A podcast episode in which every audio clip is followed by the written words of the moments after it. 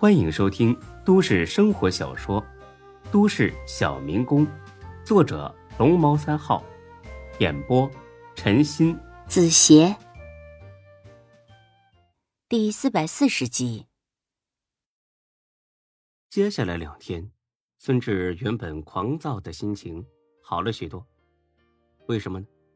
因为这个孙珊珊这个活祖宗，这两天竟然出奇的消停。不但按时在家里吃饭，见了面还主动打招呼，尤其是见了夏兰，一口一个嫂子，那也叫一个亲热。除此之外，其他的进展也很顺利。两个老店已经开业了，生意一如既往的不错。王朝 KTV 哦不，现在呢。应该叫夏至火锅店，这名字呀，可是大伙商议了很久才决定的。取夏兰的夏字，再取孙志的志字，同音志，既有特殊意义，听着呢也很文艺。这店儿也收拾的差不多了，再有两天就能开业。为了一扫开门摔的晦气，孙志决定邀请几个大人物。出席开业典礼。为了一扫开门摔的晦气，孙志决定邀请几个大人物出席开业典礼。他认识的大人物里，最厉害的就是夏林和丁坤了。很可惜，他们俩都在外地出差，赶不回来。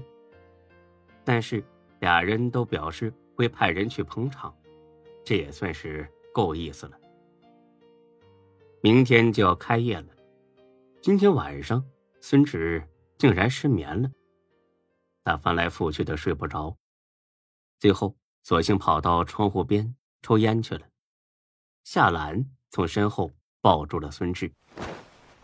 这小妖精胸前又突出了很多，搞得孙志呢有点心猿意马。别担心，小志，新店的生意肯定会很好。哎，但愿如此吧。行了，你早点睡吧，不用陪我。我爸后天就要来了。啊？那你不早点说啊？我不是看你这两天太累了吗？我也劝他再过几天来，可他偏不听，跟你一样倔。不是一家人不进一家门吗？来就是呗。到时候让小涛睡沙发，让叔叔住小涛的房间。不，他说自己在宾馆住。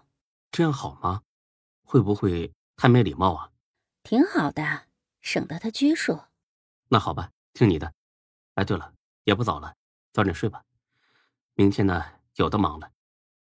夏兰欲言又止，怎么了？小志，有件事，我觉得还是告诉你比较好。孙志心里边咯噔一下，看这架势，准不是啥好事啊。怎么了吗？我说了，你先别生气。或许里面有误会，你说吧，我不生气。刘丹下午跟我说，他放在包里的三千多块钱不见了，被人偷了？怎么这么不小心啊？不，这个包他一直放在房间里，这几天没带出去。他怀疑是珊珊拿的。孙志一听这话，皱起了眉，这可不是小事儿啊，脾气大点没什么，偷东西可绝对不行啊。事关重大，不能轻易下结论，不能冤枉好人。或许是刘丹自己放错地方了呢，他有没有好好找找啊？他找了，而且更重要的是，这不是他第一次丢钱了。不是第一次了，什么意思？前两天他就跟我说，放在桌上的几百块钱不见了，加上这回是第三次了，所以应该不是放忘了地方，而是有人拿走了。孙志。那叫一个火冒三丈。行了，这下算是坐实了。孙珊珊呢？孙珊珊，你不要脸，我还要呢。你这么做，简直就是把咱们家的脸给丢尽了。我去客厅等他，你去把他叫过来，我得跟他好好谈谈。算了吧，都这么晚了，万一他再使性子跑了出去，大晚上的多不安全啊！再说。抓贼抓赃，咱们又没抓住他现行，他不会承认的，还是以后再说吧。孙志一想也是，就孙珊珊这种人，必须得当面抓住才行。好吧，先忙过开的事儿，之后我再慢慢跟他算账。这第二天是个大晴天，风和日丽，阳光充沛，简直呢有点春风熏得路人醉的感觉了。万万想不到的是，夏林竟然会派红叶来。红叶也是大度，不计前嫌，很热情的寒暄一番，而后送上了夏林的贺礼，是个翡翠雕刻的白菜，栩栩如生。一看就价值不菲。丁坤也很够意思，派了沈金虎加大飞双人组合。除了两万一千八的礼金，还有一个纯金的聚宝盆，那估计也得十万开外。众人欢聚一堂，把酒言欢，气氛热情洋溢，很是畅快。孙志原本狂躁不安的心情得到了极大的安慰。看吧。一切都好起来了，霉运已经过去了。但是这种想法只持续了几个小时，准确的说是持续到当晚。到了晚饭的点，本应该是就餐高峰，但是竟然只来了一桌客人。更要命的是，这桌客人明明觉得菜品不错，结账时却表示以后不会再来了。一问为什么，人家说这里太破了，请朋友吧没面子，自己家人吃吧那更闹心。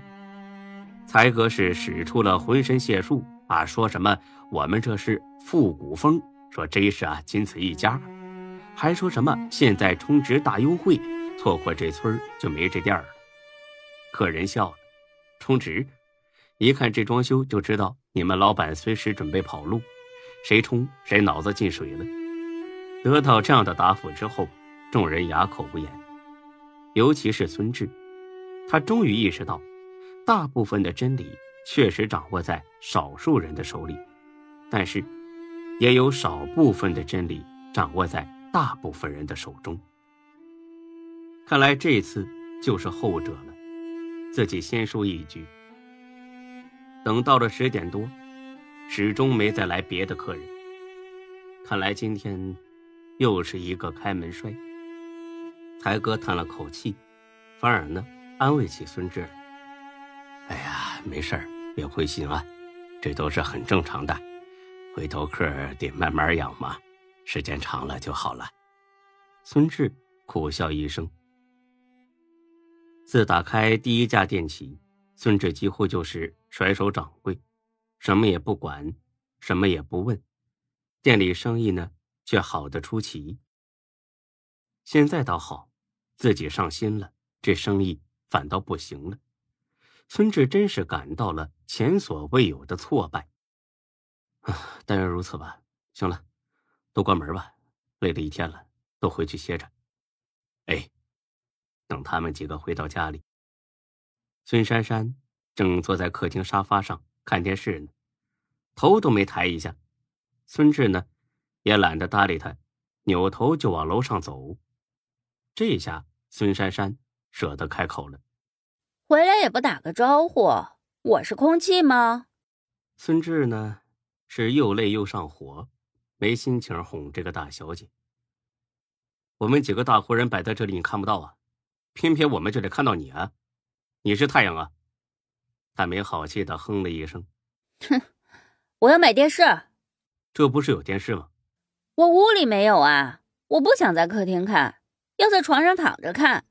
孙志笑了，哼，随便你吧，有钱你买卫星我都不管。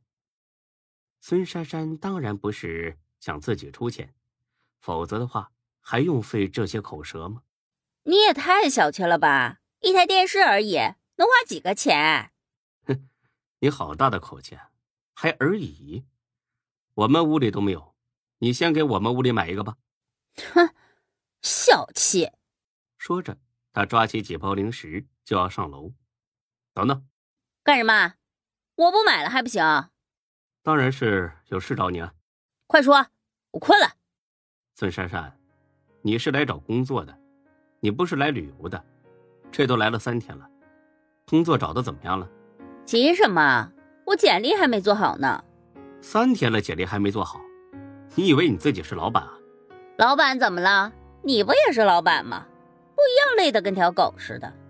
才哥一听这话，怒了，这真是个不知好歹的玩意儿。他张嘴就要骂，被孙志拦住了。行，三天，我再给你三天的时间，必须找到工作。我要不找呢？那你就给我滚出去！这一句话是孙志吼出来的，不光是孙珊珊，就连一边的才哥和李欢都吓得打了个哆嗦。孙珊珊愣了一会儿，灰溜溜的回屋了。霸气，太霸气了！这死丫头啊，就是欠骂。她要不是你表妹，我早踹死她了。行了，才哥，都早点歇着吧。哎，好吧。哎，对了，明天你还上店里吗？孙志当然要去啊，他要看看明天是不是还像今天这样这么冷清。啊，我去。哎呀，那好吧，明天再说吧。哎，去睡吧。哎，欢子，走走，别吃了。这死丫头买的零食你也敢吃？你不怕毒死你啊？本集播讲完毕，谢谢您的收听，欢迎关注主播更多作品。